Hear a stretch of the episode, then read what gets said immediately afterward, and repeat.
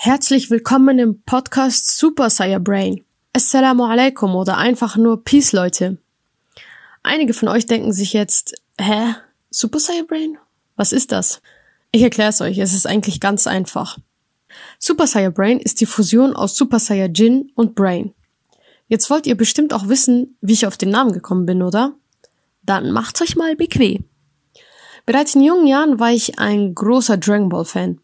Für diejenigen, die es nicht wissen, Dragon Ball ist eine sehr bekannte Manga-Serie. Und meine Lieblingsfigur war schon immer Vegeta. Als Kind war er mein großes Vorbild. Er war kein geborener Perfektionist wie Son Goku, aber er hatte ein krasses Durchhaltevermögen. Ich war begeistert von seinem Willen. Er gab nie auf, egal was geschah. Zu dieser Zeit war ich noch auf der Grundschule. In der vierten Klasse, also so 2002, 2003, habe ich mich dann dazu entschlossen, mein Kopftuch zu tragen. Das war also kurz nach dem Anschlag auf das World Trade Center. Der war ja am 11. September 2001. Ich konnte somit keinen besseren Zeitpunkt erwischen.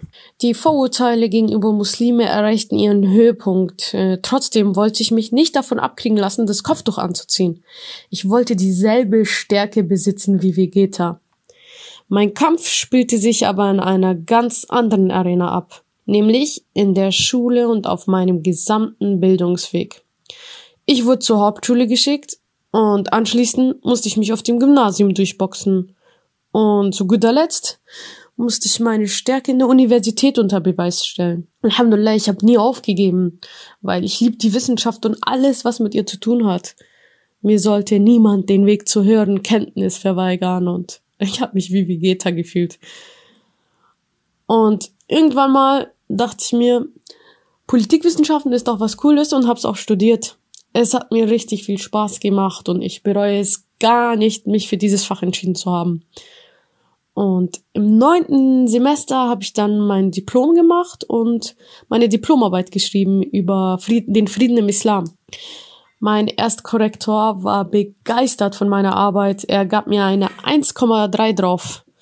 Mein Zweitkorrektor war nicht so begeistert von dem Thema.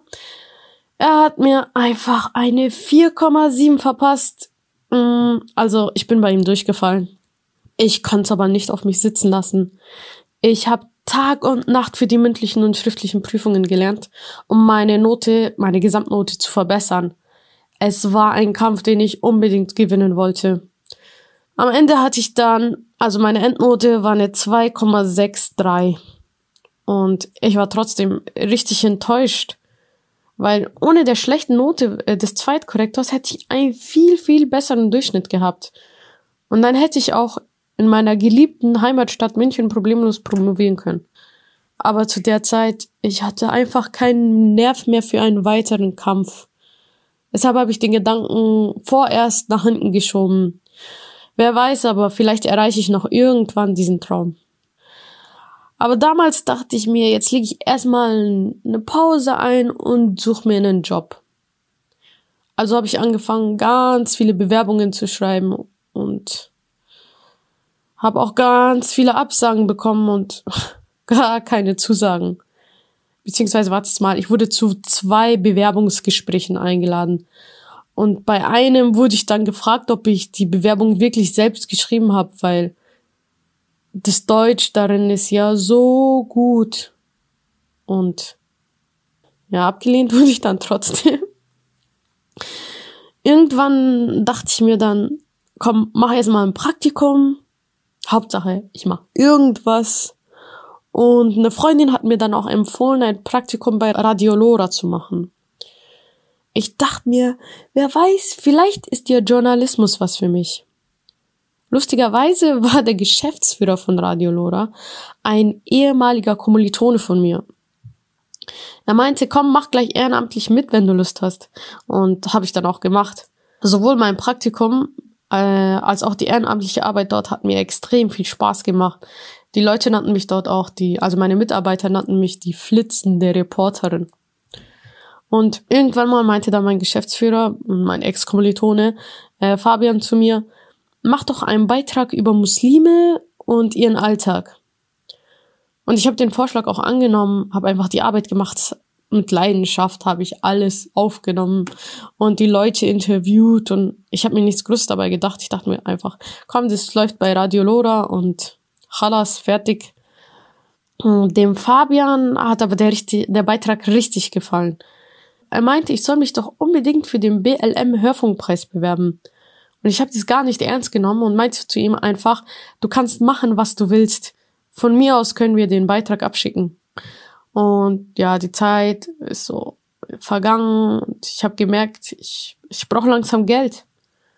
Und dafür brauche ich einen Vollzeitjob. Also, ich muss wieder in den sauren Apfel beißen und Bewerbungen schreiben. Also habe ich wieder Bewerbungen abgeschickt und wieder nur Absagen bekommen. Irgendwann dachte ich mir, das ist doch nicht normal, oder? Vielleicht liegt es an meinem Kopftuch?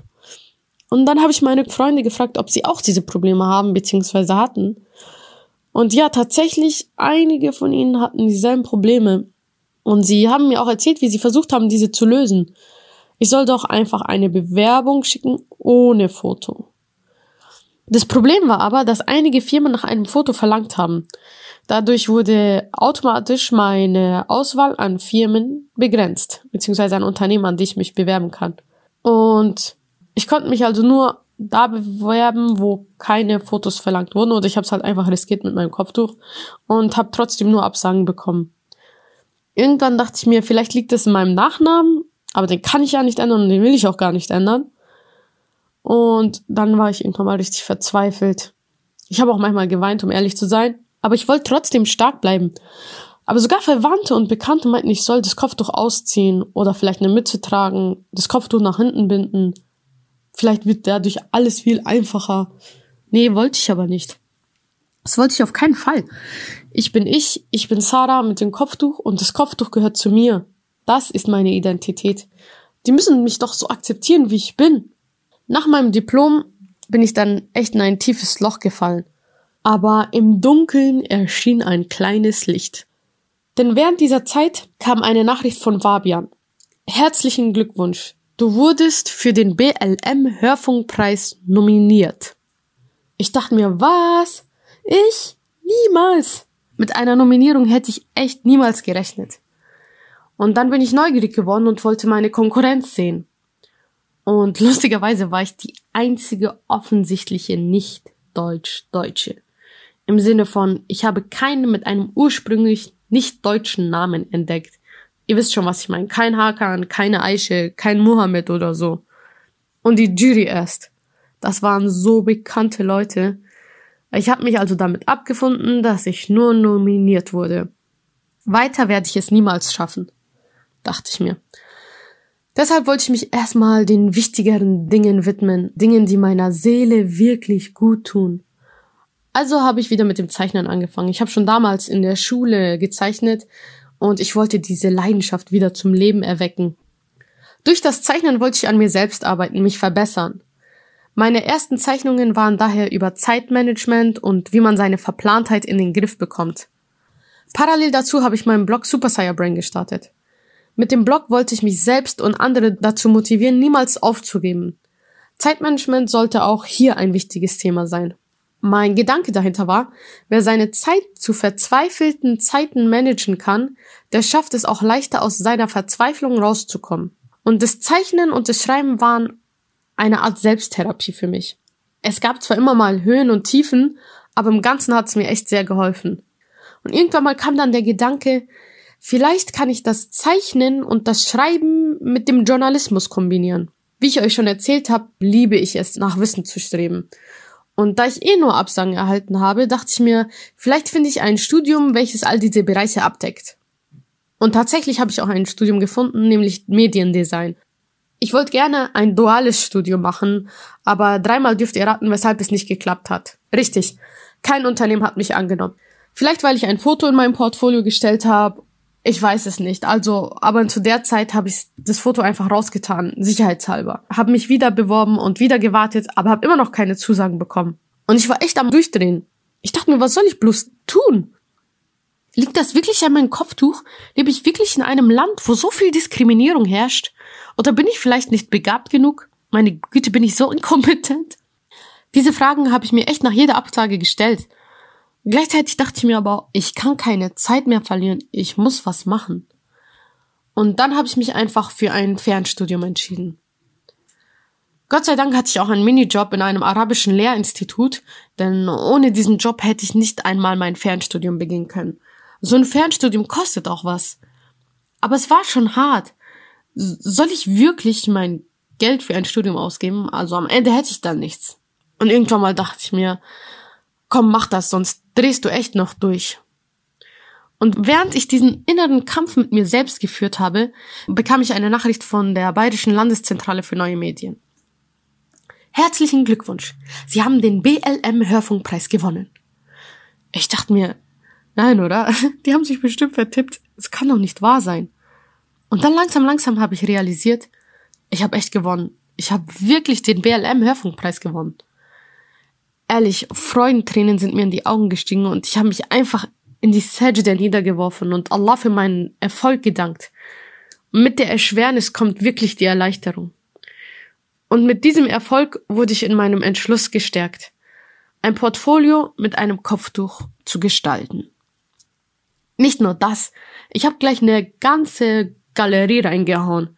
Ich dachte mir jetzt, ist mir doch egal, ihr müsst mich so annehmen, wie ich bin. Und ich dachte mir auch, vielleicht habe ich tatsächlich das Zeug dazu, Journalisten zu werden. Ich darf mich nicht runterkriegen lassen. Ich muss mich wieder hinsetzen und Bewerbungen schreiben. Einfach mich Schritt für Schritt hocharbeiten. Ich muss aber erstmal langsam anfangen. Am besten erstmal mit einem bezahlten Praktikum. Ein Versuch ist es wert. Ich dachte mir, Erfahrungen in der Online-Redaktion wären doch cool und optimal. Vielleicht ist es mein erster Schritt in Richtung Journalismus, man weiß nicht. Aber diesmal wollte ich mich nicht in irgendeinem 0815 Unternehmen bewerben. Deshalb habe ich mich für eine Stelle in der Online-Redaktion eines sehr bekannten Unternehmens beworben. Schlimmer als eine Absage kann es eh nicht werden. Also dachte ich mir, los, Bismillah. Nur sechs Stunden später habe ich eine E-Mail erhalten. Liebe Sarah, deine Bewerbung für die Praktikantenstelle in der Digitalredaktion hat uns gut gefallen und wir würden dich sehr gerne in einem Gespräch kennenlernen. Ich dachte mir, was? Zum ersten Mal bekomme ich noch am selben Tag eine Antwort und noch dazu eine positive. Natürlich will ich euch kennenlernen. Eine Woche drauf fand dann das Bewerbungsgespräch statt. Und tatsächlich, ich wurde angenommen. Ich dachte mir, endlich, endlich, ja, Rab. Leute, ihr wisst gar nicht, was für ein langer Weg das war. Ich war so oft kurz vorm Durchdrehen, aber ich habe es letztendlich geschafft. Zwar nur einen kleinen Schritt, aber ich habe diesen kleinen Schritt endlich geschafft. Naja, das war jetzt äh, recht viel Gerede, aber vielleicht konnte ich euch dadurch den Begriff Super Saiyan Brain ein wenig näher bringen. An dieser Stelle muss ich sagen, ich bin noch kein Super Saiyan Brain, aber ich möchte ein Super Saiyan Brain werden. Ein Super Saiyan Brain ist für mich jemand, der nach Wissen strebt, der anderen Menschen hilft und an sich selbst arbeitet. Außerdem ist ein Super Saiyan Brain jemand, der Vorurteile abbaut und Menschen hilft, ihre Vorurteile abzubauen. Und genau diesen Themen widmet sich der Podcast Super Saiyan Brain. Außerdem werden wir viele Gäste haben. Und auf wen ihr euch am meisten freuen dürft, sind meine Freunde, die mich echt immer motiviert haben. Das sind echt coole Leute. Ihr werdet gemeinsam mit uns lachen, weinen und nachdenken. Ich spoilere euch schon mal ein bisschen was. Die eine ist Sozialarbeiterin. Die andere hat Deutsch als Fremdsprache studiert. Eine andere studiert noch Druck- und Medientechnik. Dann werde ich euch noch eine Freundin einladen und die studiert Wirtschaftsinformatik und ihr werdet so viel lachen mit ihr. Eine ist so mutig und hat sich getraut, auf dem zweiten Bildungsweg ihr Abitur nachzuholen, beziehungsweise sie ist gerade noch dabei. Wiederum eine andere studiert Lehramt und ist gleichzeitig eine Mutter. Ich finde, jede von ihnen hat auf ihre eigene Art und Weise Erfahrungen gemacht und gekämpft, um so weit zu kommen. Jede ist auf ihre eigenen Art und Weise ein Super Saiyan Brain oder strengt sich an, mein Super Saiyan Brain zu werden.